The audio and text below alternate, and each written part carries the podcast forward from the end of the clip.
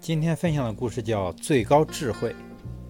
广东省中山市政府所在地石岐，有一种名产叫石岐乳鸽。当地有一家石岐老乳鸽店，生意非常红火。可是，一家店生意好了，马上就有人跟风，很快就遍地开花，都叫石岐乳鸽。这样一搞，就把石岐老乳鸽店生意给抢了。石岐老一时六神无主，他猛然想起专门做指甲钳的中山圣雅伦非常小气的日用品有限公司总经理梁伯强。听说梁伯强见多识广，很有能耐，他便上门求教。石岐老说：“石岐乳鸽不能注册，它仅仅是一个地域品牌。你能做石岐乳鸽，我也是石岐人，我同样也能做。”他请梁伯强帮他想想办法，梁伯强勉强答应下来。梁伯强是怎么做的呢？他首先找到一位卡通大师，把石岐乳鸽设计成形象代言人，而且还把它分成公鸽和母鸽，分别叫琪琪和琪琪，两个不同的琪，一个是沙琪玛的琪，一个是岐山臊子面的岐，还给他们披上了一个迎宾绶带。然后就把它做成了指甲钳。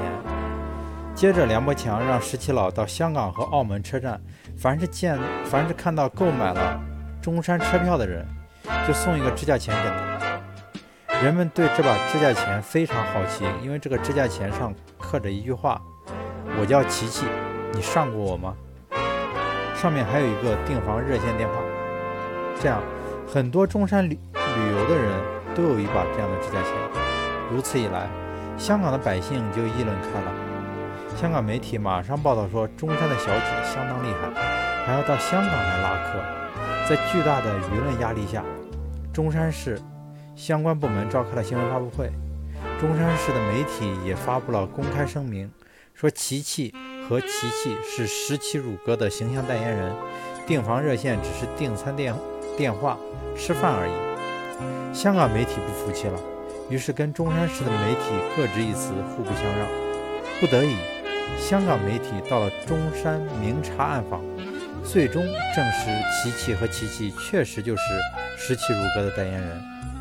这样，石岐乳鸽最正宗的当然是石岐老乳鸽店。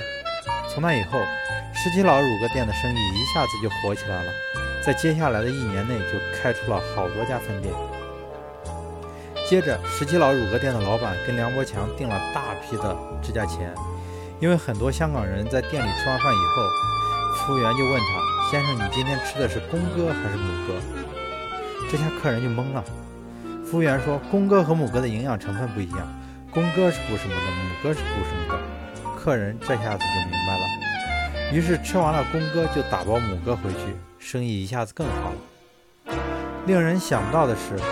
还有很多香港人吃完了石岐老乳鸽以后，回到香港就告诉朋友，到中山的时候一定要上石岐乳鸽，那个味儿真是让人垂涎三尺。你要去的话，按照这个电话就找到，就于是就拿出梁山梁伯强定制的指甲钳给朋友看。在这个过程中，香港人实际上已经把指甲钳当玩具了，于是没有这个指甲钳的人。赶忙去买，好多人一下子买了七八把指甲钳。梁伯强一个计上心来，不仅为石岐老乳鸽店证明，使其生意如日中天，而且也使自己的指甲钳出尽风头，闻名遐迩，销路大开。这种双赢是市场营销的最高智慧，这样既光彩了别人，也照亮了自己的事。